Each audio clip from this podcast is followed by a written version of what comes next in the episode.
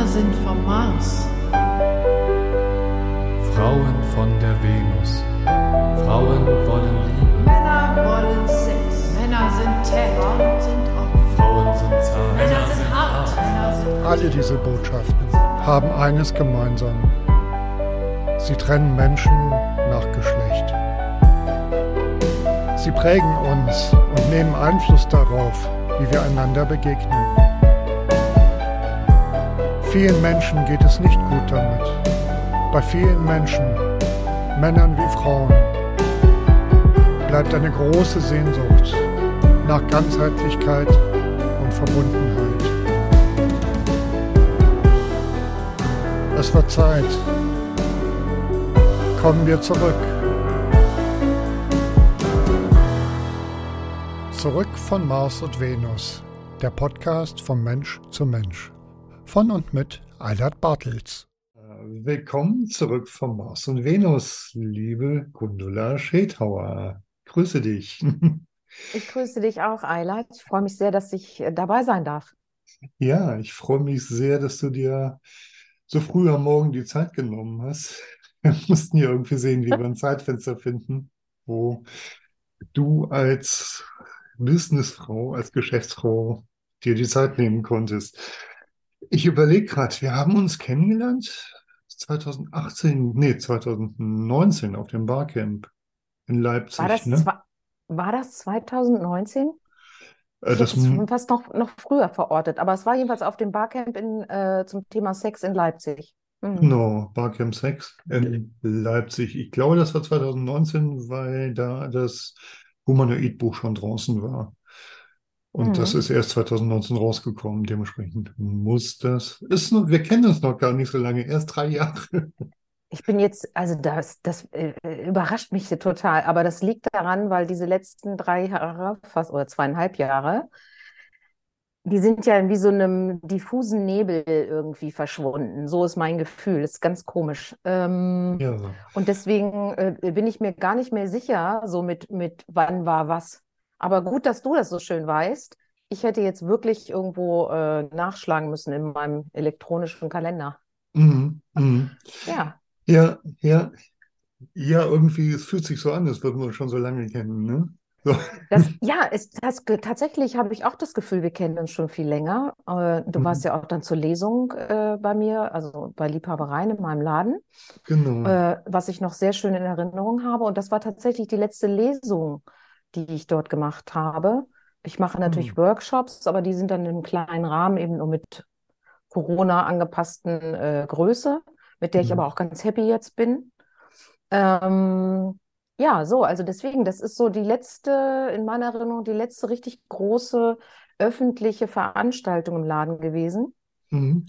Äh, und die Genau. war, war, war richtig schön. Das freut mich zu hören. Ja, ähm, ja, ich war auch total gern bei dir. Ähm, genau, lass mich das gerade nochmal äh, Mhm. kurz sagen, was uns beide auf das Barcamp Sex getrieben hat. Das ist von meiner Seite, dass ich äh, Paar- und Sexualtherapeut bin äh, und halt Bücher geschrieben habe. Ähm, und von deiner Seite, du hast einen Laden für Dessous. Ich glaube, für, äh, für Frauen, ne? Für Männer nicht.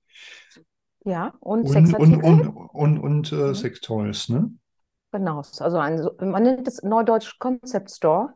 Äh, und den habe ich jetzt seit 19 Jahren.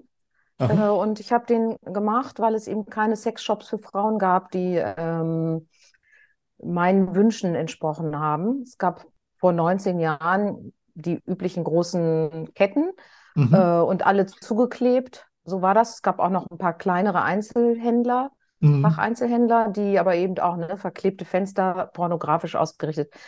Nichts, wo ich mich als, also wo ich mich drin wohlgefühlt habe. Ja, Ähm, und deswegen war eben das Ansinnen, was zu machen, wo ich mich wohlfühle und auch schöne Produkte verkaufe. ja. Ja, das, und aber, und das ist jetzt wegen dem Barcamp wichtig, äh, ich bin da nicht als Einzelhändlerin hingefahren, äh, sondern weil ich mache auch schon lange Sexualberatung. Ich hab, bin ja Mhm. Diplompädagogin vom Ursprung.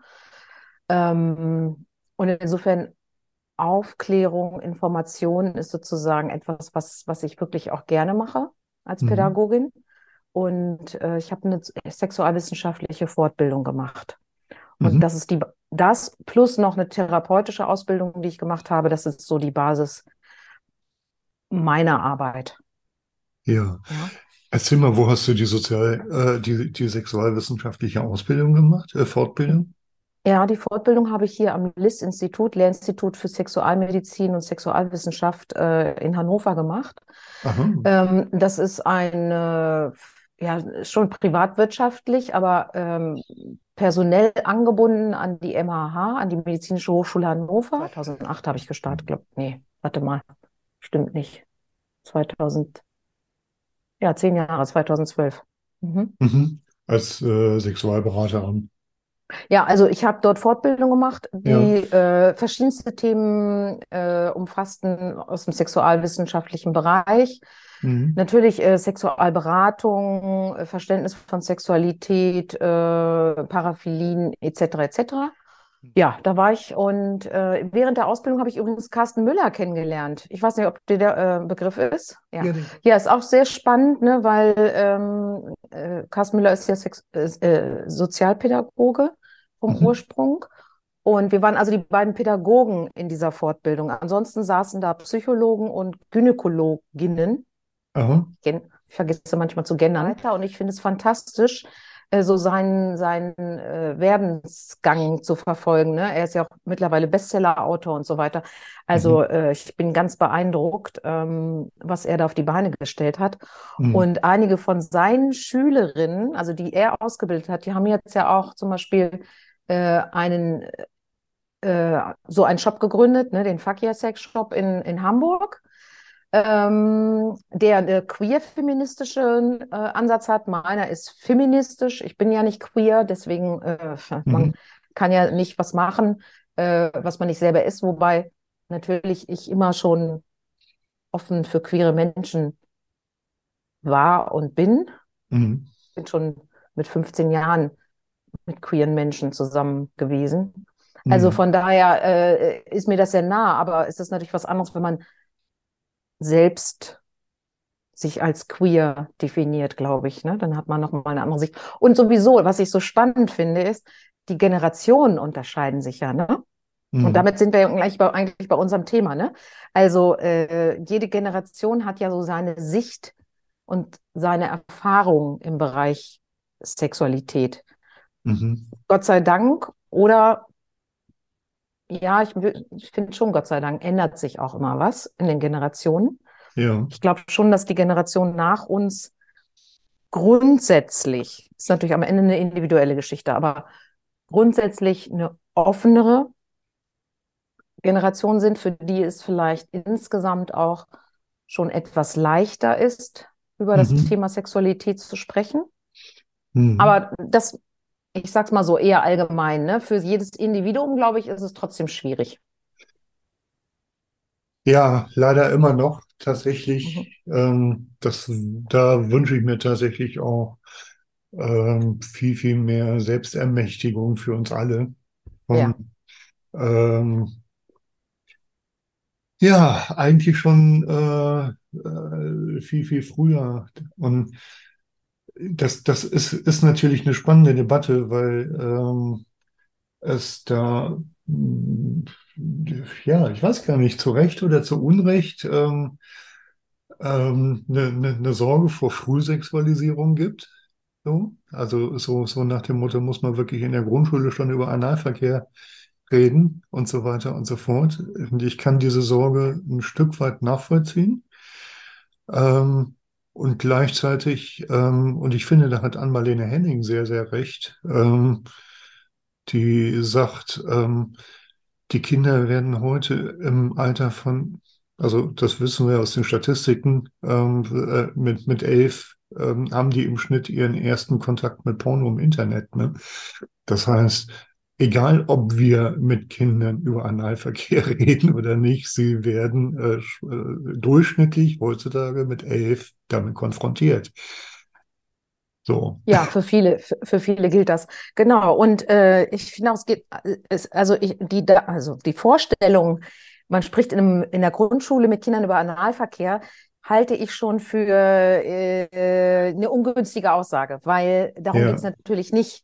Ja. Genau darum geht es nicht, denn das wäre tatsächlich Mhm. in meinen Augen pornografisch und Ja, übergriffig. ja, Es geht, es geht darum, äh, Sexualität als ein Grundbedürfnis und äh, etwas Grundlegendes im Leben äh, zu verstehen, zu verorten und Mhm. Kinder in, in die Lage zu versetzen, darüber zu sprechen, darüber Bescheid zu wissen ja, und sich selbst als körperliches Wesen in der Lage zu sein, äh, genau wahrzunehmen, was ist mein Bedürfnis und wo ist die Grenze.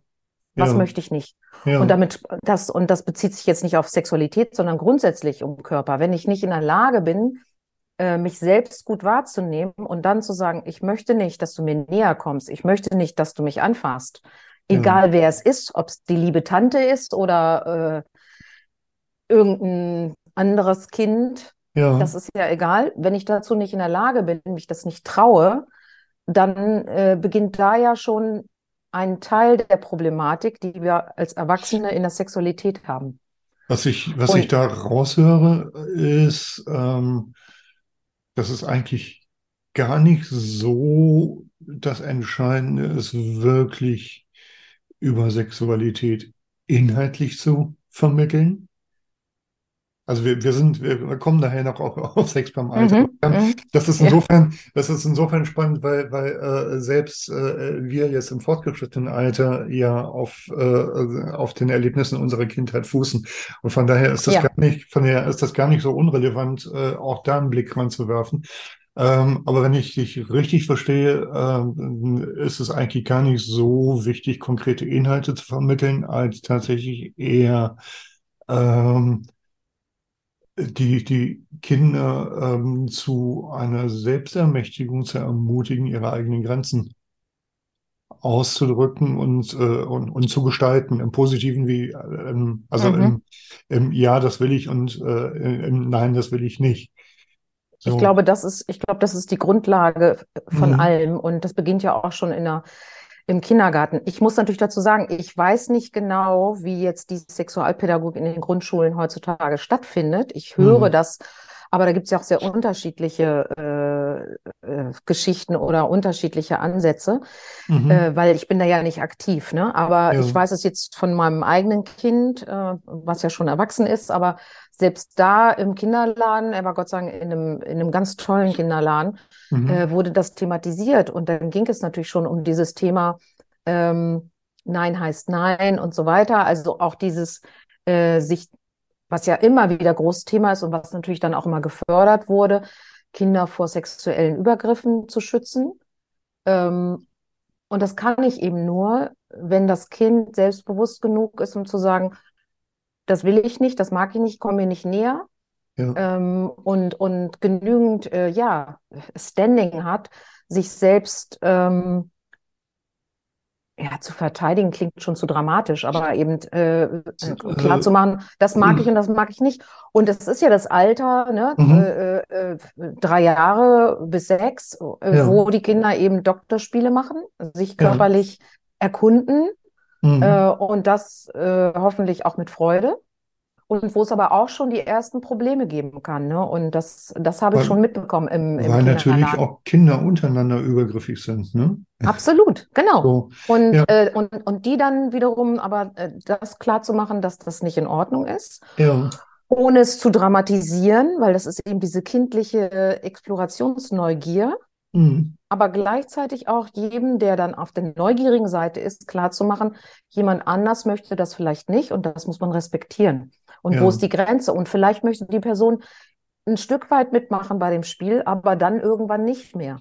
So, und genau diese Feinheiten, Mhm. das ist ja auch das, was dann in der äh, Erwachsenensexualität erstens spannend ist und zweitens natürlich auch zu Problemen führen kann. Ähm, wenn ich nämlich nicht in der Lage bin, oh ja, das und das macht mir Spaß, Ja. aber da hört's auf. Ne? Thema Ja. Analverkehr. Ja, ja, ja, anale Stimulation schön, aber analer Verkehr, no. Ja, Und das ist ja, ja, zum Beispiel, ähm, äh, da fängt es ja an, wo ja auch viele denken, ah ja, wir fangen an mit analer Stimulation und dann endlich kann ich das auch mal machen mit dem analen Verkehr. So Ja. gehen ja viele da spreche ich jetzt als Einzelhändlerin mit KundInnen, die äh, Sachen kaufen, ist ja oft eine Denke. Ich muss die Partnerin vorbereiten, langsam, damit dann irgendwann Analverkehr möglich ist. Mhm. Gut, ich sage dann in dem Moment nichts dazu, weil das ist nicht mein Auftrag in dem Moment. Mhm. Ja, da bin ich Mhm. ja in einer anderen Rolle. Aber da kann ich nur allen sagen, wenn ich anale Stimulation mag, heißt das noch lange nicht, dass ich analen Verkehr mag. Ja, So. ja, Ja, das sind zwei verschiedene Dinge. Und, äh, und genau da, das, das sind dann sozusagen die Erwachsenen-Themen Ja. oder in Anführungsstrichen Probleme ja, der, der Verortung von, das macht mir Freude und da wird es mir zu viel. ja, ja, genau. Ähm, also auch, auch in dem Sinne tatsächlich das Gestalten von Grenzen und äh, eben halt auch im positiven Sinne. Ne? So, so, Ja. das, das macht mir Freude, ist ja auch eine Gestaltung von Grenzen. Ne?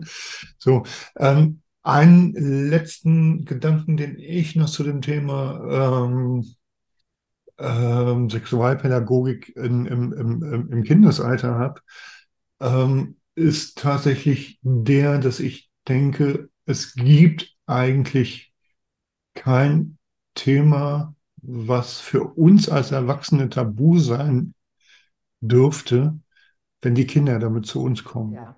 Aber klar, das ist eine riesen Herausforderung, aber wenn wir ehrlich sind, ähm, ist es halt das, was auf uns zukommen kann, wenn wir, ähm, wenn wir von Sexualpädagogik sprechen. Und darum finde ich es Ja. halt ähm, auch nicht das Richtige zu sagen, ähm, ich werde mit meinem Kind niemals über Analverkehr reden, weil es kann passieren, dass das Kind so, ja. kommt. Ja, So. entschuldige, genau. Ja, du hast natürlich recht, wenn die Kinder danach fragen, was ist denn Analverkehr, dann muss man das beantworten. Da hast, das, da hast du völlig recht. Äh, ich meinte nur nicht, dass das, das klingt immer so, und weil, also ich bin deswegen so ein bisschen vorsichtig, weil das Problem ist, es ist ja eine hochmoralisierte und politische Diskussion. Ja, Ne? Und der Begriff Frühsexualisierung ist ein Begriff von den Rechten. ich weiß. Und deswegen, Richtig, also ja. ist der, der ist schon per se kritisch zu sehen, weil man kann, also anders gesagt, man kann Kinder nicht früh sexualisieren, Mhm. Im Sinne von den, den, die dazu bringen, dass sie, dass sie mit Geschlechtsverkehr anfangen mit sechs, ja? Weil so klingt es nämlich. Wenn wir mit denen darüber sprechen, dann fangen die schon mit sechs an.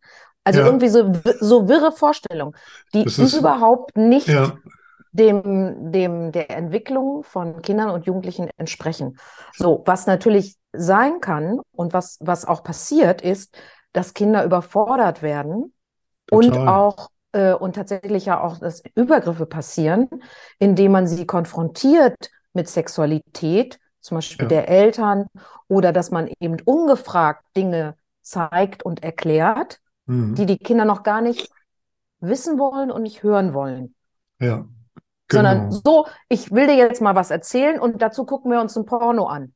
Ja, oh Das gibt Gott, oh Es- Gott, ja, ja, ja, Ja, ja, und das ja. Schlimme ist, es gibt Eltern, die machen sowas, weil sie denken, das ist jetzt Aufklärung. Und das ist ein sexueller Übergriff, das ist Missbrauch. Das ist und, total, ja, ja, ja, Und da, definitiv. und da, so, und da passiert, also das ist das Dramatische und das Problematische mit Sexualität. Es passieren immer wieder so viele äh, falsche Begriffe, also es werden falsche Begriffe benutzt oder etwas anderes, was Falsches wird darunter verstanden. Und äh, deswegen ist es so wichtig, immer wieder genau zu aufzuklären, was ist gemeint mit diesem Begriff? Was Mhm. ist das Verständnis von Sexualität? Äh, wie funktioniert Sexualität? Die meisten Menschen, glaube ich, der Mainstream hängt immer noch an diesem Triebbild von Freud. Und das ist eine immer noch anerkannte psychotherapeutische Richtung. Ich bin keine Psychologin und Psychotherapeutin, deswegen Mhm. lasse ich einfach so stehen. Es gibt verschiedene Verständnisse von, wie Psyche funktioniert. Da gibt es total unterschiedliche Herangehensweisen und Therapie-Herangehensweisen. Und das ist, und deswegen ist es so kompliziert, weil äh, es gibt eben nicht ein Verständnis von, so funktioniert Psyche, sondern es gibt so viele verschiedene Verständnisse von, so funktioniert Psyche. Und, und damit kommen wir schon in, in ein Dilemma, äh, wie, wie, ähm, wie bestimmtes Verhalten zu erklären ist und so weiter. Äh, und was innerpsychische Konflikte anbelangt und so weiter. Mhm. Und manche sagen auch innerpsychisch, egal, ich, mich gucke mir nur das Verhalten an. Ne? So, Mhm. Freud sagt, innerpsychische Konflikte sind das Hauptthema. Andere sagen, das Verhalten. Und äh, die Schwierigkeiten, die durch das Verhalten äh, passieren, sind die entscheidenden Punkte. Und so weiter und so fort. Das andere ist so, was passiert in, in, im System ne, in, Mhm. von der Person. Wo sind da die Konflikte? Also es gibt so unterschiedliche Herangehensweisen. Und das Ding haben wir natürlich auch in der Sexualwissenschaft ähm, oder mit dem Thema Sexualität, weil ein Freudianer versteht Sexualität ganz anders als ein Verhaltenstherapeut oder ein Tiefenpsychologe oder, oder äh, äh, äh, ja, jemand, der noch aus der, aus der Sexological Bodywork kommt. Ja, der hat ganz andere Kenntnisse über Sexualität. Ja, ja. Und ähm, die Frage ist, wo stehen wir heute? Also für mich ist deswegen interessant, ich habe es ja äh, kurz vorhin im Gespräch schon erwähnt, äh, der, der Neurowissenschaft oder die neurowissenschaftlichen Erkenntnisse, die wir seit den, seit den äh, 90ern haben, die haben natürlich auch eine Rolle gespielt im Verständnis von Sexualität. Und der heutige Ansatz ist eben so ein, so ein komplexer biologischer, psychologischer und sozialwissenschaftlicher Ansatz zum Verständnis von Sexualität, weil alle drei Bereiche spielen eine Rolle in der Entwicklung der Sexualität. Also nicht nur die biologische Entwicklung, wie ist mein, äh, was, was für ein Geschlecht habe ich Mhm. und wie ist meine Geschlechtsentwicklung, sondern eben auch meine äh, innerpsychischen Befasstheit, mein, mein Grundtemperament, mein, mein Charakter, ähm, natürlich, wie bin ich aufgewachsen, was, wie ist die Beziehung zu meinen Eltern und so weiter. Mhm. Und dann die sozialen Einflüsse in Bezug auf, was mache ich für Erfahrungen als Mensch eben in Gruppen, in der Schule, in der Pubertät, mit meiner Peer Group. Gelingt es mir da, mich zu integrieren oder nicht? Bin ich da drin? Bin ich der Außenseiter, die Außenseiterin? Das alles hat ja äh, Auswirkungen auf mein Leben und damit auch auf die Sexualität. Weil Sexualität ist ja etwas, was eben nicht in Stein gemeißelt ist mit der Geburt. Zack, jetzt hast du deine Sexualität, sondern das ist etwas, was sich entwickelt und verändert über das ganze Leben, von Geburt bis zum Tod. Und wir sind eigentlich immer wieder damit konfrontiert, uns mit dem Jetzt-Zustand auseinanderzusetzen.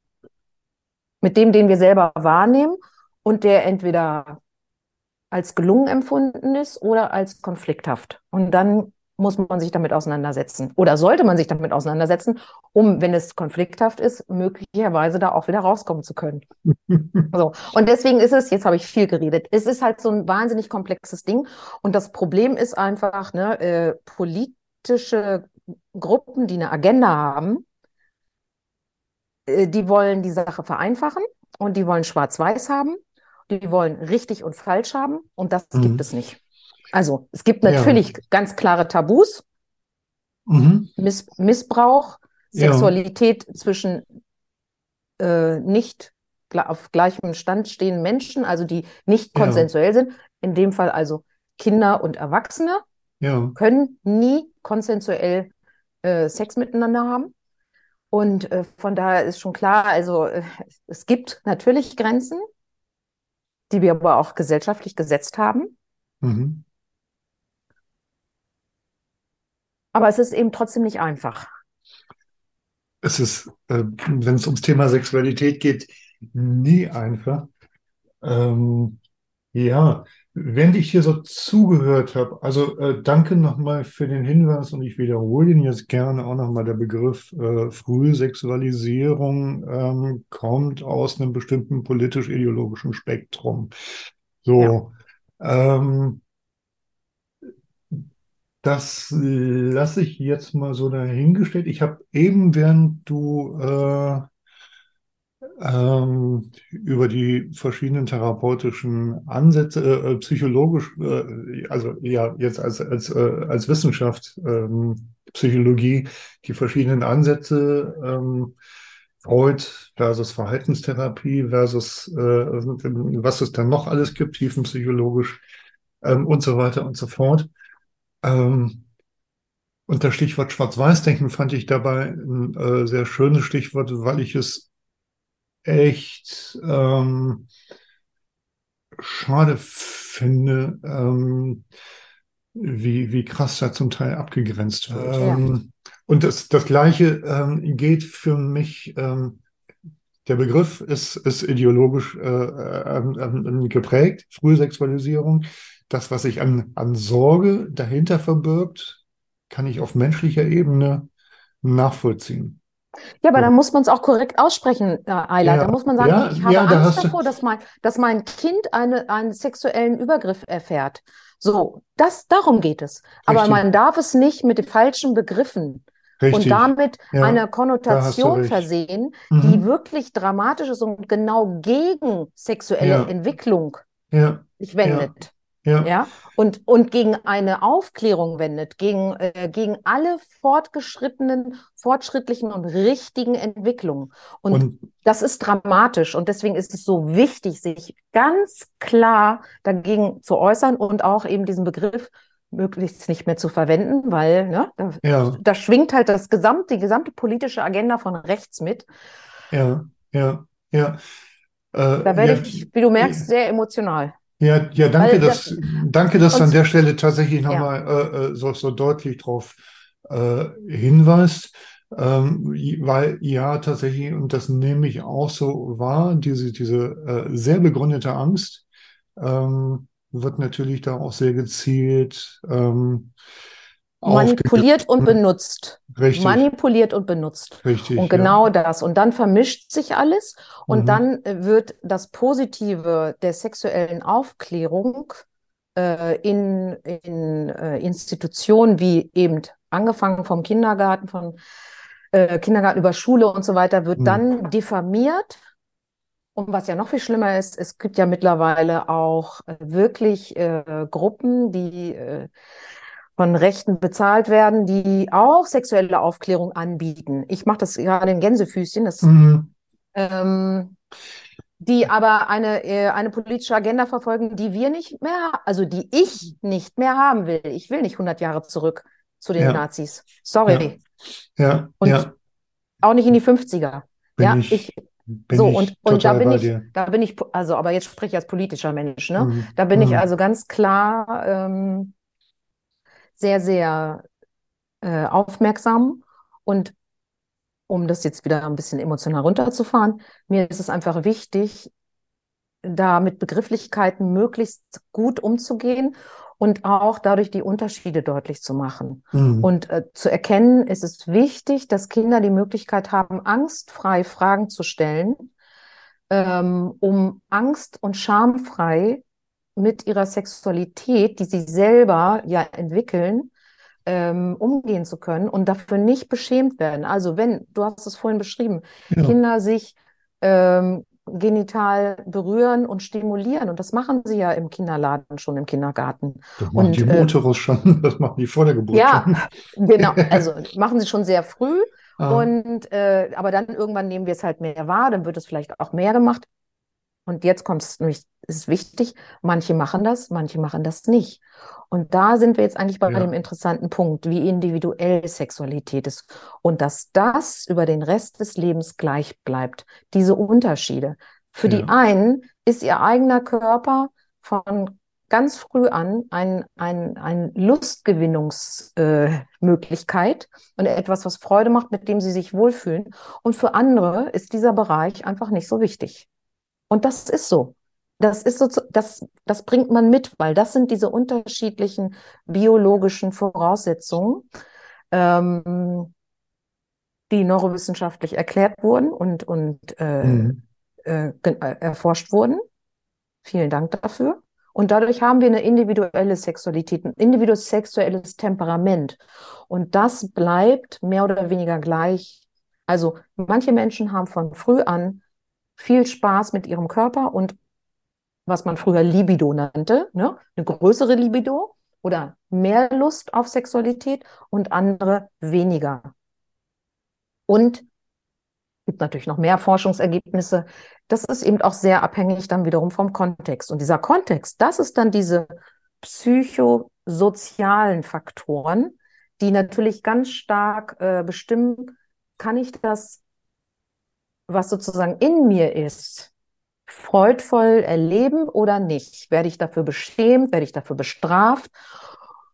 Und das sollte man natürlich tunlichst vermeiden in der Kindheit, dass man sein Kind beschämt und bestraft für Lustgefühle mit dem eigenen Körper.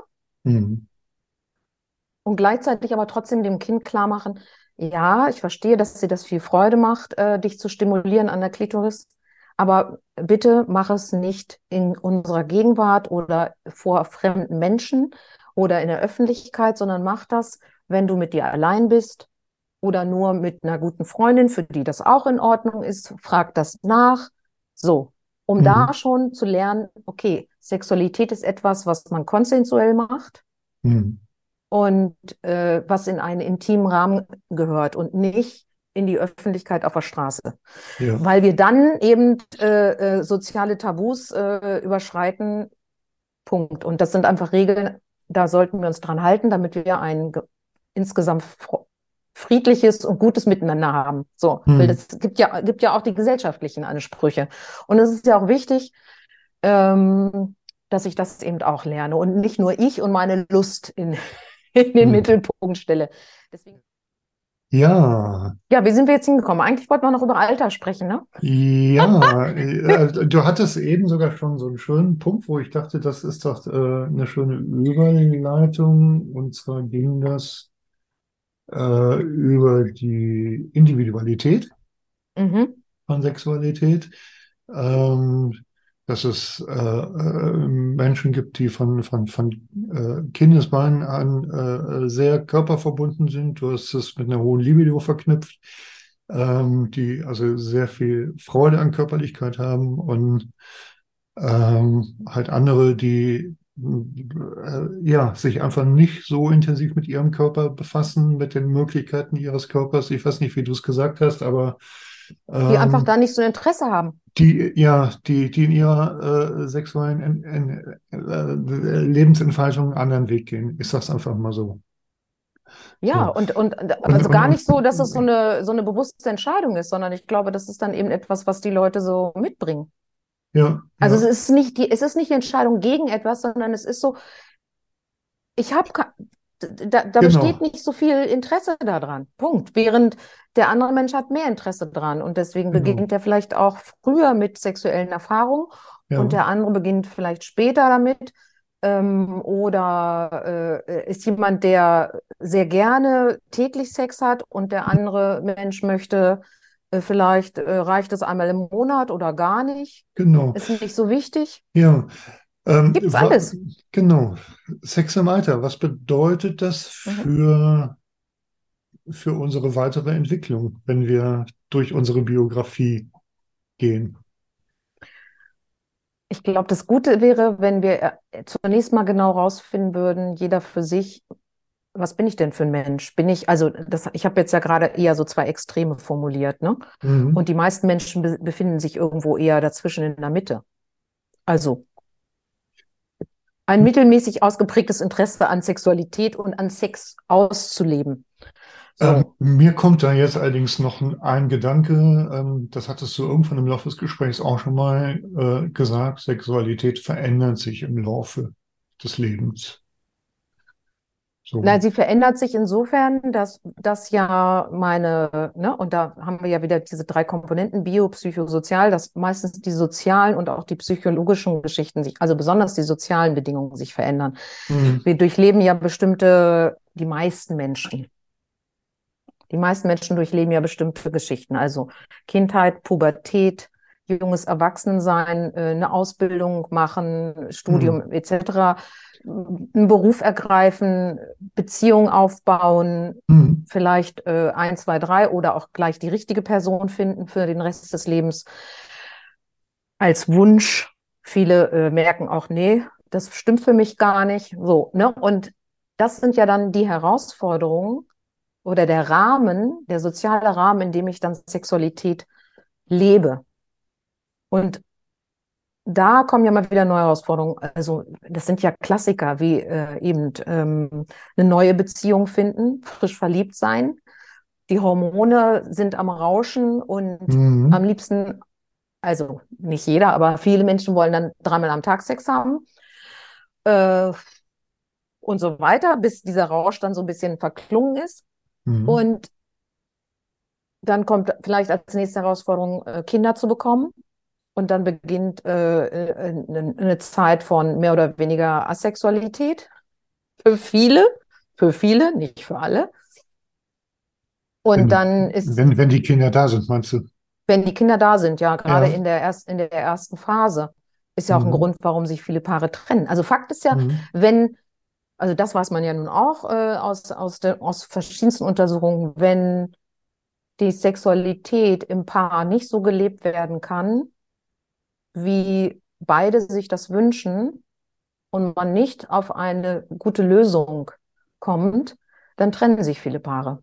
Also Ja. Sex, ein nicht ausgelebte oder gut ausgelebte Sexualität ist ein sehr häufiger Grund für Trennung bei Paaren. So, natürlich, gerade so mit kleinen Kindern kommt häufig auch nochmal, das ganze Leben wird ja auf den Kopf gestellt. Plötzlich bist du in einer ganz anderen Rolle. Du musst überhaupt diese Total. Rolle als Vater und Mutter erstmal lernen, dich da verorten und deine Konzepte, die du dazu hattest, auf Praktikabilität überprüfen Ja. und so weiter und so fort. Also das sind ja alles so Punkte, das sind ja riesige Herausforderungen für jeden einzelnen Menschen. Ähm, und wenn ich zum Beispiel, wenn mich das so extrem anstrengt, also ich konstruiere jetzt ein Beispiel, ne? Es strengt mich total an, Mutter zu sein, weil mein Konzept war, dass das irgendwie einfacher und freudvoller ist und mein Partner mich darin die ganze Zeit unterstützt. Und dann ist es aber nicht so, ne? Ein Jahr nach der äh, Geburt vom ersten Kind mit dem zweiten Kind schwanger erkenne ich, das funktioniert so nicht. Der Partner äh, arbeitet weiter, ist eigentlich nie da oder viel zu wenig da. Ich sitze die ganze Zeit mit den Kindern äh, zu Hause oder ne, bin jetzt mit Kleinkind und noch Schwangerschaft. Mir geht's körperlich schlecht. Ja, das ist schon so viel Stress und Anstrengung. Wo soll denn da noch die Energie für die anderen wichtigen Themen im Leben bleiben? Also, das ist jetzt ein konstruiertes Beispiel. Aber natürlich kann das dann dazu führen, dass jemand Das ein äh, keine konstruiertes Lust Beispiel mehr. mit einer hohen Prävalenz, sag ich mal. Ja. Also es kommt ja sehr häufig vor, dass es so Ja. läuft. Ja. Und dann außerdem, ne, was ja da auch noch mitgeschwungen hat in meinem Beispiel, ist eben äh, der, der Frust oder der Groll gegenüber Partner, weil das nicht so läuft, wie das vorher gedacht war. Hm. Äh, und naja, man weiß ja, negative Gefühle zum Partner führen nicht unbedingt zu mehr Sexualität. Äh, ja, Punkt. Also das sind ja alles so typische Herausforderungen im Leben. Und dann kommen wir eben auch zu dem Thema Sexu äh, Sexualität im Alter oder Alter. Der Alterungsprozess ist ein Fakt, mit dem wir leben müssen und den wir aber alle blöd finden, weil medial gesehen ist der überwiegend negativ dargestellt. Als, Also- als, Defi als Defizit. Ja? Also ja. es gibt, es gibt verschiedene Theorien des Alterns, aber eine sehr dominante äh, Theorie des Alterns ist das Defizit. Die, also es wird alles schlechter. Der Körper tut weh, er wird hässlich, alles hängt, ähm, die Zähne äh, fallen aus, die Haare fallen aus, äh, der Ge- Gedächtnis nimmt ab, äh, wir sind nicht mehr fit, wir können nicht mehr auf hohe Berge klettern, Punkt, Punkt, Punkt, Punkt, ja, kannst noch 5000 andere Punkte führen. Also das ist alles schlecht. Das Und tut dann weh. Das tut Ja, das- weh, das zu hören. Ja. Das tut da, Aber das ist das, äh, was die meisten Menschen denken und zum Teil natürlich auch sehen, zum Teil auch erfahren. Also Was denkst du? äh, ich denke, dass es zum Teil auch stimmt. Die Frage ist natürlich jetzt, was gibt's da noch? Also daneben gibt's ja auch noch die Theorie, ähm, dass wir mehr fluide Intelligenz haben, dass wir mehr Überblickswissen äh, haben, dass wir mehr Erfahrungswissen haben, dass wir mehr äh, besondere Fähigkeiten entwickeln, dass wir insgesamt vielleicht ähm, aufgrund unserer Lebenserfahrung entspannter werden mit Herausforderungen, dass wir Krisen und Herausforderungen, und das zeigt sich auch in Altersstudien, Krisen und Herausforderungen besser meistern können, weil wir wissen, wir haben schon mehrere existenzielle Krisen gemeistert, dann werden wir jetzt diese auch noch meistern. Also, das sind so Gegenbeispiele. Ja, gut. Und wie gut das gelingt, hängt ja immer ganz entscheidend von Ressourcen ab. Und damit meine ich nicht nur psychische Ressourcen, sondern hier monetäre Ressourcen. Das ist zum Beispiel ein Faktor, ich glaube, der wird nicht so gerne angeguckt. In den Mhm. Medien findest du immer diese erfolgreich gealterten Menschen, die dann immer noch strahlend aussehen, schicke Kleidung tragen, kulturell interessiert sind, ehrenamtlich äh, engagiert, äh, in sozialen Gruppen integriert. Toll. Dann denke ich auch immer, wow. Also diese tollen weißhaarigen Frauen, super schick, modische Brille, top geschminkt. Bäm, denke ich dann immer, geil, so will ich auch werden. Ja, da muss ich mich fragen, habe ich die Ressourcen dafür? Zeit und Geld. Also Zeit hat man natürlich, wenn man dann im Rent tatsächlich, also wenn man Rentnerin ist, dann äh, hat man vielleicht auch mehr Zeit, wenn man nicht nebenbei noch arbeiten muss, weil man nämlich äh, nicht genug Kohle hat, weil die Rente nämlich gar nicht ausreicht. Wenn man gar nicht über die Runden kommt, ja.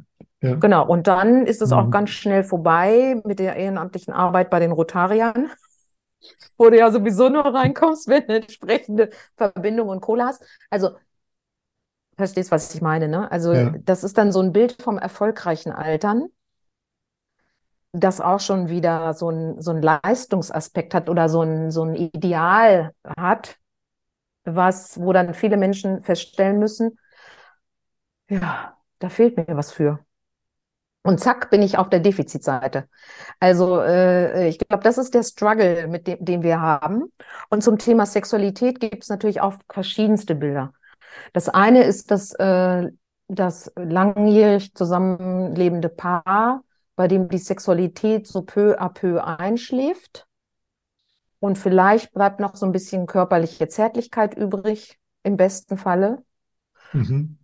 Und ein Gefühl von Geborgenheit, ein Gefühl von Liebe bleibt. Ähm, und äh, aber so Sex im Sinne von Penetrationssex und äh, Erregung und Orgasmus und so weiter findet dann halt nicht mehr statt oder zweimal im Jahr.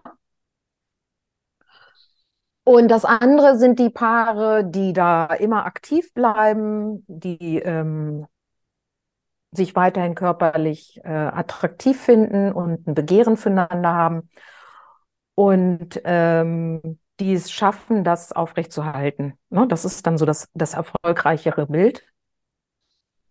Äh, und das ist immer die Frage, wie, wie, wie, wie schaffe ich das?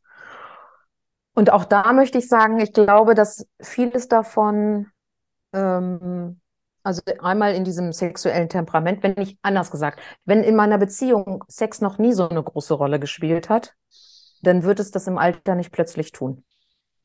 Die Wahrscheinlichkeit halte ich für sehr gering. Es sei denn, ich merke, ich habe mein ganzes Leben lang gar nicht meine Sexualität gelebt Mhm. Und breche dann nochmal aus, in Anführungsstrichen, und entscheide, okay, also äh, vielleicht möchte ich jetzt doch äh, nochmal neue sexuelle Erfahrungen machen. Vielleicht gönne ich mir die durch äh, Öffnen der Beziehung in Sachen Sex oder ähm, klar, manche, viele Paare trennen sich ja auch. Also es gibt ja auch Paare, die waren 30 Jahre verheiratet und trennen sich dann. Ne? Nachdem sie alle anderen Aufgaben erfolgreich gemeistert haben. Also Ausbildung, Erwachsenwerden, äh, Kinder bekommen, äh, Haus bauen, Punkt, Punkt, Punkt. Mhm. Und irgendwann sind diese Aufgaben erfüllt und dann bist du zurückgeworfen auf dich und deinen Körper vielleicht Mhm. und erkennst, also das Potenzial habe ich gar nicht ausgeschöpft. Gibt's auch, ne? Und das sind dann die, die sich trennen und dann nochmal neue Beziehungen anfangen. Und das sind dann die Paare, die bei mir im Laden auftauchen. Oder Einzelpersonen. Die sagen, so, mit 76 habe ich jetzt nochmal jemand neu kennengelernt und da machen sich Türen auf, von denen ahnte ich gar nichts. Sowas habe ich noch nie erlebt in meinem Leben. Ich Ja. habe eine ganz neue Form von Sexualität kennengelernt. Ja. Spannend. Aber auch das möchte ich bitte nicht idealisieren, sondern das ist eben eine Lösung, die dann passend für diese Person war. Ich glaube, die meisten Paare sind eher so, ne, sie sind schon länger zusammen und fragen sich, ja, wo stehen wir und wie können wir unsere Sexualität weiterhin schön gestalten? Ganz besonders, wenn dann Herausforderungen kommen, da sind wir wieder bei der Biologie. Äh, der Körper entwickelt Krankheiten, also schwere Krankheiten, Krebserkrankungen zum Beispiel, ähm, oder äh, chronische Erkrankungen wie Diabetes, die natürlich einen starken Einfluss haben auf äh, den Körper und damit auch auf die Genitalien und damit auch auf die äh, Machbarkeit von Sex, also von penetrativem Sex zum Beispiel, der dann vielleicht einfach nicht mehr möglich ist.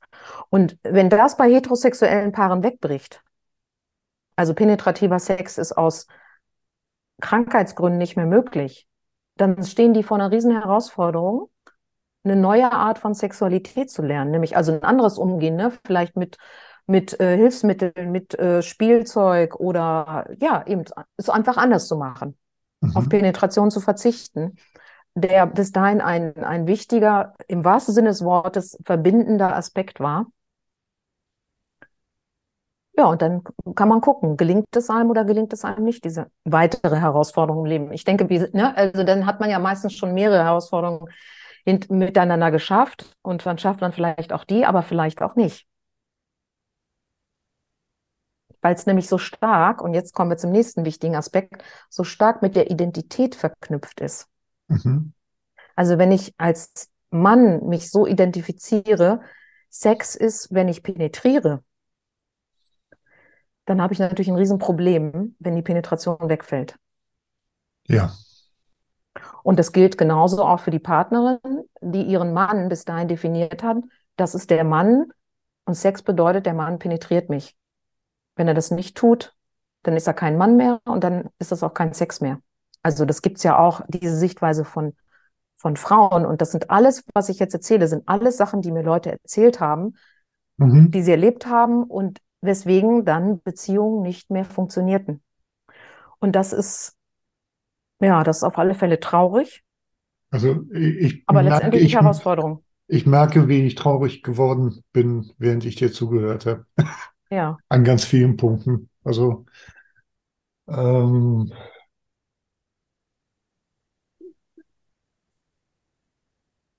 ja, ähm, bis zu dem Punkt, wo du äh, sagtest, ähm, bis ähm, ein Mensch, du hast es, glaube ich, auf Frauen bezogen, äh, merkt, okay, die Sexualität, die ich bisher nicht gelebt habe, äh, die ich bisher gelebt habe, ist ja gar nicht meine. So. Und da hast du tatsächlich was äh, angesprochen. Ich habe ja hier dieses Buch gemacht, ne? Weswegen wir Mhm. jetzt neulich auch nochmal in Ja. Kontakt getreten sind, das Ja. Äh, Womaniid Frauen sind Menschen. Und das war tatsächlich ähm, eine Beobachtung in den Gesprächen mit diesen 16 Frauen, ähm, dass sich das wie ein roter Faden durch die Gespräche der Frauen, also mit den Frauen zog, so, mhm. ähm, weil ich ja auch ähm, äh, die, die, die Menschen in den beiden Büchern eben halt nach ihrer Sexualität gefragt habe und ähm, ähm, eine Frau hat das, hat das, äh, das kann ich fast wörtlich zitieren, die sagte, das ist eine total spannende Frage, weil bis vor kurzem wusste ich noch gar nicht, was meine Sexualität ist. Und Ja, so, eine andere Frau sagte, ähm, die, äh, ich habe eine Sexualität gelebt, äh, von der ich glaubte, dass Männer die wollen, ähm, mhm. und habe die aber für meine gehalten. So, und das hat mich richtig erschreckt, als ich das realisiert habe. Ähm, beim etwas genauer drüber nachdenken, ist mir dann aufgefallen, dass ich habe ja auch das Männerbuch gemacht, ähm, dass das bei den Männern gar nicht anders ist. Dass diese Genau. und, und das finde ich, finde finde ich so spannend, weil wir das so in, der- in der Debatte äh, auch so wahnsinnig oft hören. Ähm, dieses Ding, naja, wir leben ja eine männliche Sicht auf Sexualität. So. Aber keine Sau fragt sich, was ist denn eigentlich eine männliche Sicht auf Sexualität? Naja, kannst du ja in jedem Porno sehen. So. Ja, So, nee, kannst du nicht in jedem Porno sehen. Ich weiß nicht, mit wie vielen Männern ich mich unterhalten habe. Und ich glaube, äh, also ich unterhalte mich ja mit, sowohl mit Frauen als auch mit Männern, auch über Pornos. Und ich weiß, dass, ähm, ob sie es nun äh, äh, gerne äh, zugeben oder nicht, ähm, ganz, ganz viele Menschen werden vom Porno erregt, Männer wie Frauen. absolut. Einfach Mhm. halt äh, aufgrund der visuellen Reize. Das sagt aber noch nichts darüber aus, ob wir ähm, mit den Inhalten, die da gezeigt werden, konform gehen und ob das unsere Sicht Ja. widerspiegelt. Und ob es das ist, worauf wir Lust haben, tatsächlich Lust haben. Ob es das, Also genau. ob wir tatsächlich Lust haben. Ja. Und das sind ja Ja. alles so, also die, äh, worauf ich hinaus will, ist tatsächlich so dieser Punkt. Und ich finde, das ist so ein Stück weit die Gnade des Alters, die ich jetzt Mhm. mal so gegen die vielen negativen Punkte, die Ja. du äh, ähm, ja auch aus Beobachtung und aus vielen, vielen Kunden und Kundinnen-Gesprächen, die du hattest, ähm, sozusagen wiedergegeben hast. So habe ich dich verstanden. Nein, nee, das sind schon wirklich alterstheoretische Erkenntnisse, ne? Also das, Okay, ja, ja, ja, dann, ja, ich merke auch. an der Also, Stelle, ich merke an der Stelle immer, ähm, okay, es gibt Wissenschaft, mhm. ähm, und es gibt, ähm, es gibt gelebtes Leben. So, das ist tatsächlich der Grund, warum ich dieses Männerbuch und das Frauenbuch gemacht habe, weil so viele Botschaften über Männer und Frauen aus allen möglichen Ecken äh, auf uns zukommen und eben halt auch aus der Wissenschaft und auch aus der Pseudowissenschaft, sage ich mal.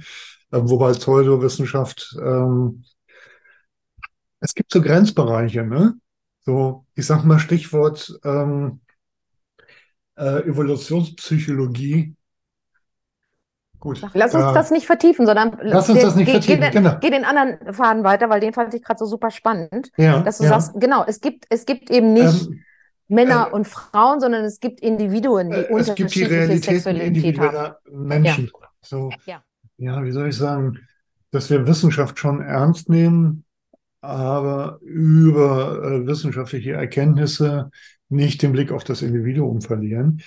Und Ja. damit, und äh, die für mich wichtige Erkenntnis daraus ist, dass etwas, was wir wissenschaftlich erfassen, ähm, möglicherweise gar nichts über die Häufigkeit aussagt, wie sie in Individuen vorkommt. Das ist das, worauf ich hinaus will, Mhm. ähm, dass wir, wenn wir wissenschaftlichen Theo äh, Thesen folgen, dass wir ähm, möglicherweise tatsächlich, ähm, ja, zum Beispiel halt zu so einer defizitären Sicht auf das Altern kommen.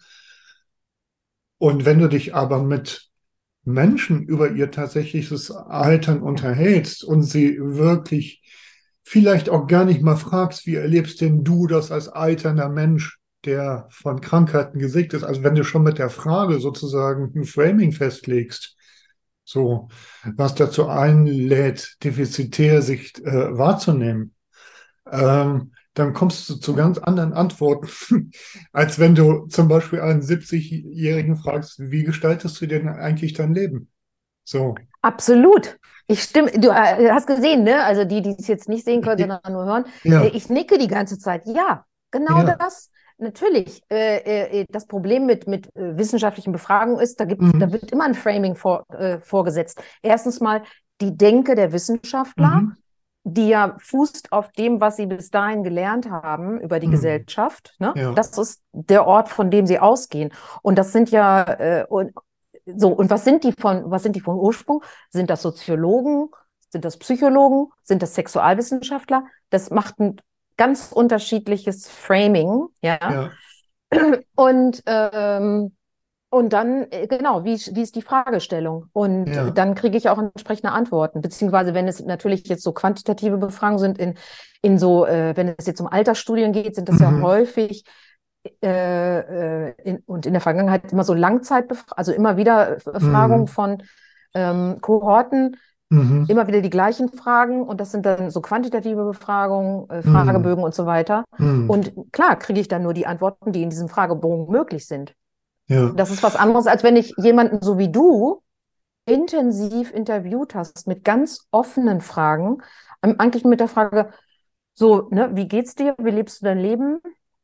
Wie sieht's bei dir aus? Ne? Ja. Dann kriege Ja. ich natürlich äh, ganz unterschiedlich, so wie unser Gespräch ja auch gerade so ein bisschen mehr mir andert. Wir haben ja auch nicht festgesetzt, wir reden über das und dann machen wir das und dann machen wir das, sondern gesagt, Mhm. ja, lass uns mal miteinander reden. Ne? Und dann Mhm. kommt genau das hierbei raus. Ne? Und das finde ich natürlich persönlich auch immer viel, viel spannender, weil man nämlich nicht weiß genau, wo man am Ende landet. Mhm. Und aber klar, unser, unser Wissensstand, der, der leitet uns irgendwie, ne?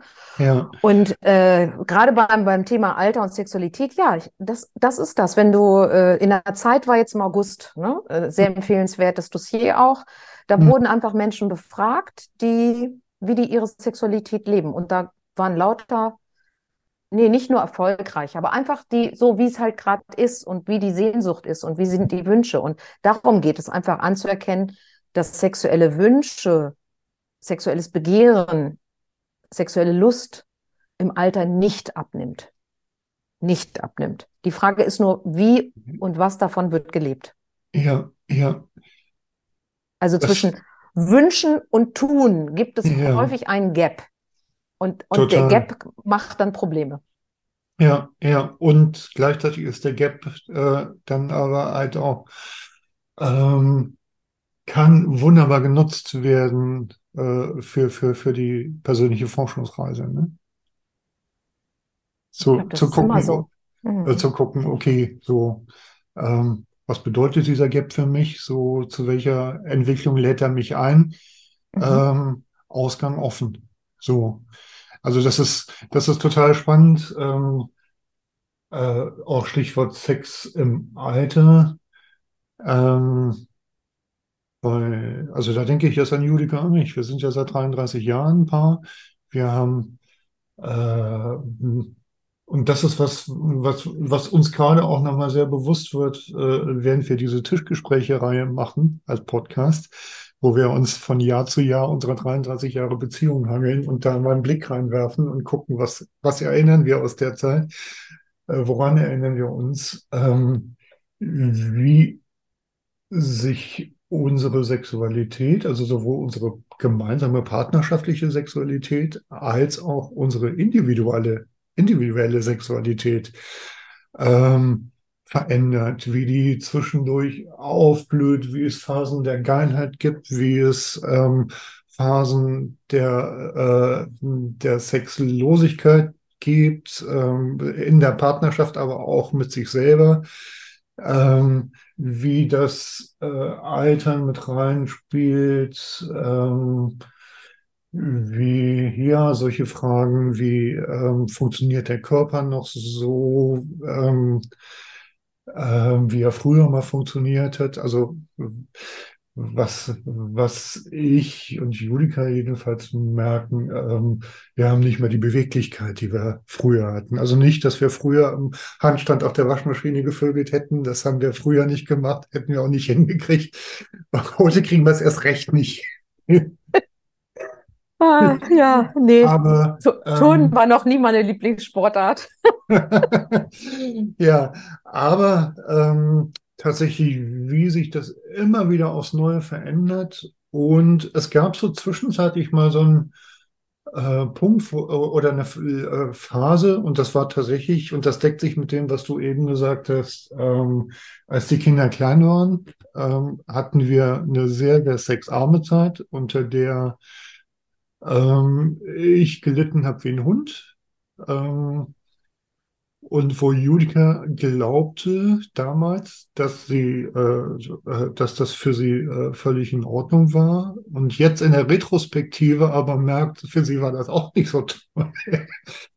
So total spannend, das auch nochmal so in, ähm, in, in der Retrospektive sich anzugucken.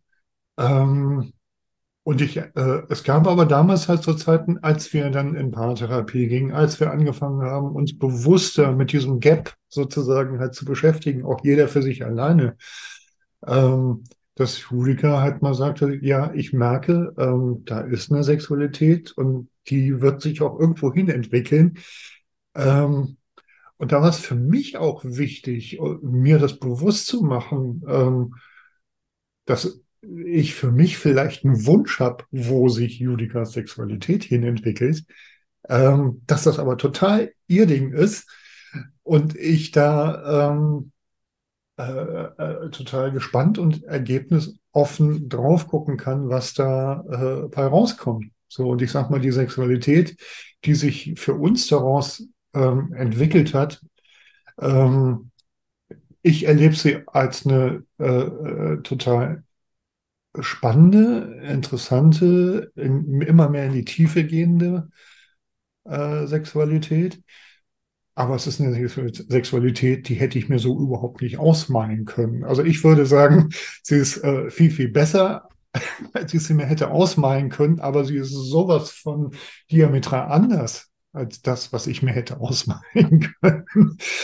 Das finde ich einen total spannenden Punkt. So, das finde ich auch total spannend, muss ich dir sagen. Und ich finde es auch sehr, sehr berührend, dass ihr da so toll immer im Austausch miteinander seid. Ich finde ja eure Podcast-Reihe da ganz fantastisch und habe auch gedacht, so, ich bin ja mit meinem Mann auch schon 30 Jahre zusammen. Könnte ich das überhaupt jedes einzelne Jahr exakt abgegrenzt sozusagen erinnern? Ich glaube ehrlich nicht. Bei mir verschwimmt das dann so ein bisschen. Ich habe sowieso nicht so tolles Gedächtnis. Mhm. Aber es wäre ein sehr spannendes, also das finde ich sehr inspirierend. Ich finde, es ist eine sehr spannende Geschichte, nochmal gemeinsam rückblickend zu gucken, wie habe ich dieses Jahr empfunden. Das ist ja was anderes, dieses Jahr zu leben in dem Moment und mhm. jetzt dann nochmal drauf zu gucken und, und eine Einschätzung davon äh, zu machen und auch und sich darüber auszutauschen. Ich glaube auch, das hat wahnsinnig ein wahnsinnig klärendes Potenzial. Also ich äh, finde es großartig von euch, dass ihr das macht und dann auch noch öffentlich macht. Mal, also Hut ab, ja, große Hochachtung für eure Offenheit und eure Tiefe, in die ihr da geht mhm. und dass ihr da andere Menschen so dran teilhaben lasst. Das finde ja. ich ganz, ganz groß. Ja, ja. Dank dir für die Rückmeldung. Das freut mich sehr und ermutigt mich, dran zu bleiben und weiterzumachen. Ja, spannend. Ähm, ich merke aus unserem Gespräch, ich habe mir eben zwei Stichworte ähm, aufgeschrieben. Mm. Und wir können ja vielleicht so allmählich auch mal irgendwie die Ziellinie ansteuern fürs Gespräch. Ähm, ja. Ähm, mein Vorschlag wäre, ich sag jetzt mal für, ich runde es für mich mal ab und du rundest es für dich mal ab. So. Okay. Mhm. So. Und ich fange einfach mal an. Ja, fang mal an, genau. Und, und, und äh, überlasse dir das Schlusswort. ähm, ich habe mir zwei Stichworte notiert. Das eine, ähm, das hast du selber äh, auch, auch mehrfach benannt und da bin ich total bei dir, das Stichwort Individualität wirklich zu gucken, ähm, wer bin ich eigentlich selber, beziehungsweise wenn mir jemand gegenüber sitzt, ähm, äh, halt wirklich zu gucken, okay, wer ist dieser Mensch? So, wie hat er sich entwickelt? Ähm, wie ist er äh, zu, zu der Frau, zu dem Mann, zu der diversen Person geworden? Äh, ist so ein unschönes Wort, mhm. diverse Person, aber gut, äh, wir wissen, was gemeint ist. Ja. Ähm, wie ist jemand äh, äh, zu der Person geworden, die er geworden ist? So mhm. diese Individualität, das zum einen. Und das andere, was mir ganz wichtig ist, ähm, wo ich innerlich so einen kleinen, äh, also so, so, so, ja, so, so, so ein äh, Widerspruchsziehen im Bauch gespürt habe, ähm, das war, das kam auch wieder aus der äh, wissenschaftlichen Seite, ähm, dass diese freudvolle Beschäftigung mit dem eigenen Körper oder das nicht so interessiert daran sein, ähm, dass das äh, von Kindesbeinen angeprägt ist und sich nicht sonderlich verändert. So, wo ich gemerkt habe, ähm, da möchte ich ein Fragezeichen hintersetzen, ähm, gerade aus dem, was wir eben besprochen hatten, dass viele erst in unserem Alter, wo wir so zwischen 50 und 60 sind, überhaupt erst irgendwie auf den Trichter kommen, warte mal, das, was ich bisher gelebt habe, ist ja vielleicht gar nicht das, was mir entspricht. So, und das geht ja auch in beiden Richtungen, ne? so dass ich halt irgendwie merke, so nachdem ich irgendwie 30 Jahre wild durch die Gegend gevögelt habe und ähm, nichts hab irgendwie trocken werden lassen, ähm, das entspricht mir gar nicht. Und eigentlich bin ich völlig glücklich damit, irgendwie ähm, mit meiner Partnerin Händchen halten spazieren zu gehen.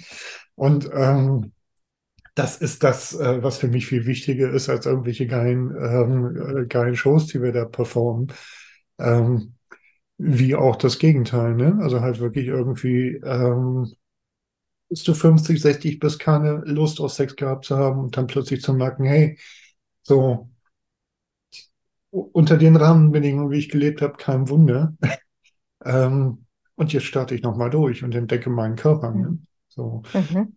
Und die. Situativität ist ja, äh, gibt's ja, also ich habe jetzt das in, in, in große Bögen eingeteilt, ähm, dass sie halt, äh, Situativität ist für mich wirklich ein ganz, ganz wichtiges Parameter, wenn wir tatsächlich äh, über all diese Themen sprechen. Ja. So, so. Auch diese Zuschreibung von Erregungskurven, die du ja sicherlich auch kennst, ne? So, so von wegen Frauen brauchen äh, langes Vorspiel, um, um erregt zu werden, Männer sind sofort. So, hä? Und das war ja, als ich mein erstes äh, Büchlein geschrieben habe, äh, das war ja eigentlich meine Abschlussarbeit. Ähm, ähm, da habe ich ja dann halt auch wirklich ähm, Umfragen gemacht und geforscht und halt gefragt, äh, einfach ähm, da auch einfach äh, Situationen abgefragt. Also in welchen Kontexten bist du schnell erregt, in welchen Kontexten dauert es lange. So, um festzustellen, dass es bei Männern und Frauen praktisch gar nicht unterschiedlich. Ja. Ja, also ich nicke die ganze Zeit. Ja. 100 Pro. Mhm. Entschuldige, ich wollte noch nicht unterbrechen. Ja, ja, also mein Fazit wären tatsächlich so diese beiden Stichworte, ähm, ähm, die Individualität im Blick zu behalten und die Situativität im Blick zu behalten. Im großen mhm. wie im kleinen Bogen. Mhm. Ja. Ja. Und ich glaube, ja. ich, und ich glaube, dann kann tatsächlich Sexualität äh, äh, von der Wiege bis zur Bahre ähm, durchaus gelingen. Mhm. Mhm. Ja, Punkt. Also gelingen, so, also stattfinden. Statt, äh, ob, ob, es als gelungen empfunden wird, das ist ja dann wieder nochmal ein anderer Punkt. Aber äh, stattfinden auf alle Fälle. Dann, äh, dann, dann, kann eine lebensdienliche, freudvolle Sexualität gelingen. Ja. Ich sag's mal so. Ja, ja, ja. Äh, da gibt es 0,0 Widerspruch. Ich glaube, da ist noch ein Missverständnis. Äh, also hm, ich beziehe mich ja auf Emily Nagoskis Buch Komm, wie du willst. Mhm. Wirklich äh, eine Empfehlung für, für jedermann zu lesen. Ist sehr typisch amerikanisch, sehr angenehm unterhaltsam, mit vielen Beispielen äh, ähm, geschrieben, zu lesen. Und die erklärt dieses Modell, ähm, dieses duale Kontrollmodell von Benson und, oh Gott, Name vergessen. Siehst du, kannst du. Typisch Alter. nee, hatte ich schon immer. Ich kann mir, kein, ich kann mir einfach schlecht Namen merken. Ähm, ja. So, die, das sind Neuro, die kommen aus der Neurowissenschaft. Und die haben, wenn es um die sexuelle Temperament geht, ich will das einfach nochmal kurz erklären, ähm, dann geht es darum, wir haben Gasbremse und eine zwei Bremsen. Wie unfair. Eine Gasbremse, zwei, eine Gas, Pedal, was rede ich hier nur noch? Ein Gaspedal, zwei Bremspedale. Gut, also wichtig einfach Gas und Bremse, die bei sexuellen Reizen aktiviert werden. Und deswegen genau, vorhin dein wunderbares Beispiel. Ich gucke ein Porno, Gas, äh, Gaspedal geht sofort los äh, und äh, äh erregt. Ob ich das aber wirklich toll finde, was ich da sehe, im Sinne von, das macht mir Lust, das möchte ich auch erleben, irgendwas, das ist eine andere Geschichte. Da kann die Bremse ganz schnell einsetzen, wenn ich das, was ich da sehe, aus feministischen Gründen oder aus was für äh, ja. Gründen auch immer, ich ablehne. Und Mhm. das ist auch genau das, was es früher gegeben hat, ne? Und zwar vor diesen Erkenntnissen, äh, schon unter, äh, äh, unter Marston Johnson gab es ja diese Forschung von, ne, vaginale Feuchtigkeit wurde gemessen, während Frauen Pornos geguckt haben. Und hui, da unten ging es ab. Ja, Ja, die Frauen wurden feucht und haben hinterher aber gesagt, ich fand das abstoßend, was ich da gesehen habe. ja, ja. Und dann haben natürlich die Wissenschaftler gesagt, ja, die Frauen wissen gar nicht, dass sie erregt sind. Die sind ein bisschen doof, die Frauen. Die haben von sich selbst keine Ahnung. So, und jetzt wissen wir aber, und das ist eben der, der aktuelle Stand der Wissenschaft, Wissenschaft ist ja immer in der Entwicklung, die sind sehr wohl sehr schlau, die wissen genau, worauf sie Lust haben, nämlich darauf nicht. Die körperliche Reaktion, das Feuchtwerden, sagt nichts über deine Lust aus. Das ist eine körperliche Reaktion, die passiert aufgrund der visuellen Reize. Ja, passiert. Hat aber nichts damit zu tun, ob ich das wirklich geil finde oder nicht geil finde.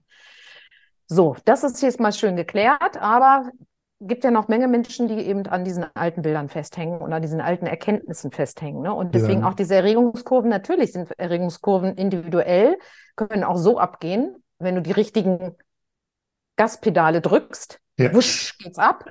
Ähm, und bei manchen Menschen aber eben immer ganz, ganz langsam. Da kannst du so viel drücken, wie du willst. Die Mhm. sind von per, per se haben die einfach langsam funktionierende Gaspedale. Also so eins, wo du lange draufdrücken musst, damit was in Gang kommt. Und das ist individuell, unabhängig von Mann, Frau. Und die Bremsen sind halt auch äh, genauso individuell, ob die schnell reagieren, super leichtgängig, oder ob die eher so ein bisschen langsamer passieren. Sprich, die hemmenden Faktoren, ob ich denn dann tatsächlich etwas mache. So, das ist sozusagen die, die Körperebene und die viel wichtigere Ebene, und die hast du gerade angesprochen, das ist die situative, dieses Kontext wird es auch genannt, also die Bedingungen, wie auch immer man das genau nennen möchte.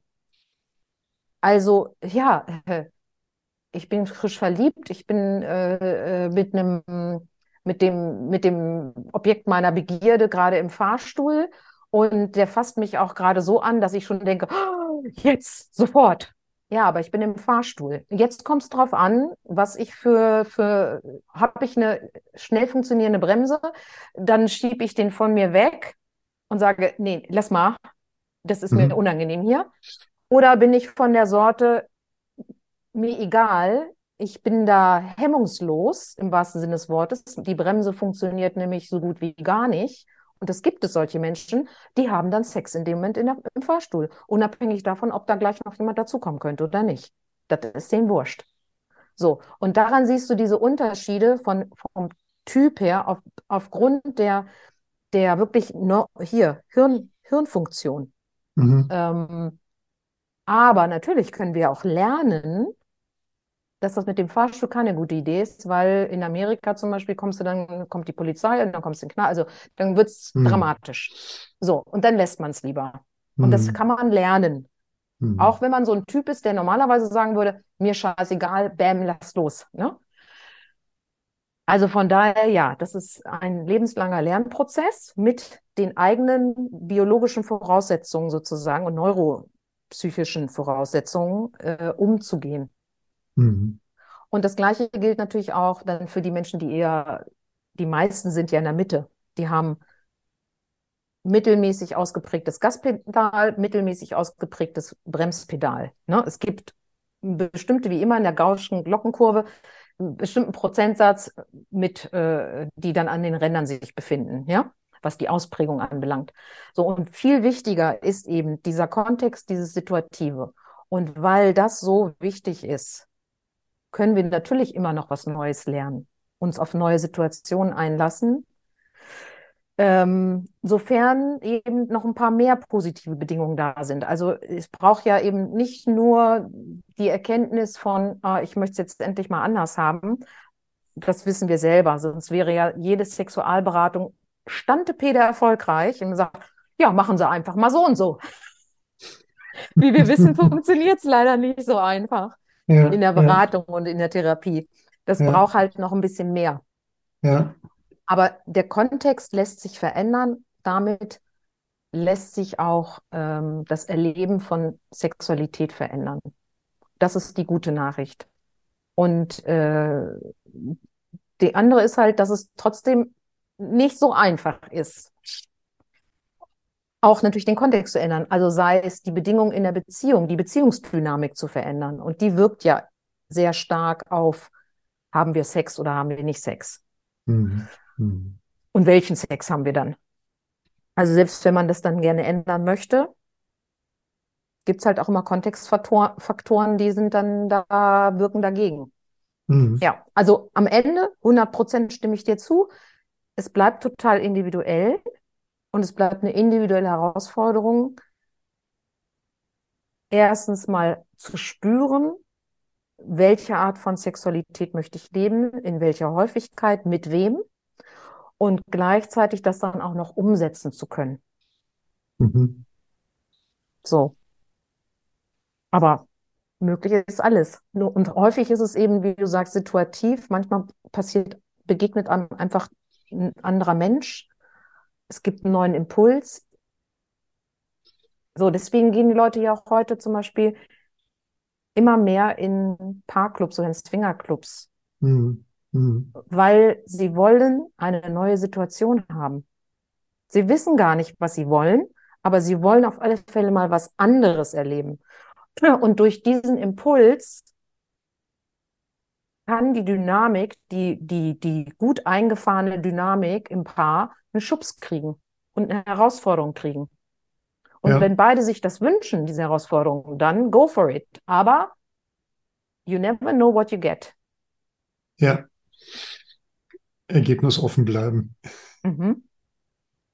Kann auch in eine Richtung gehen, wie du selber gerade schon gesagt hast, diametral entgegen dem, was ich mir vorgestellt hatte. Das ist die Gefahr dabei. Und das ist eben auch das, weswegen wir Sex alle so gut finden. Das ist spannend. Es ist immer auch ein bisschen gefährlich. Es kann sehr lustvoll sein. Es kann aber auch richtig scheiße sein. Ja, man weiß nicht, was man kriegt. Ja, Deswegen bleibt so eine lebenslange Herausforderung. ja. Und ich glaube, wenn, wenn das alles sein darf, so, also wenn, ähm,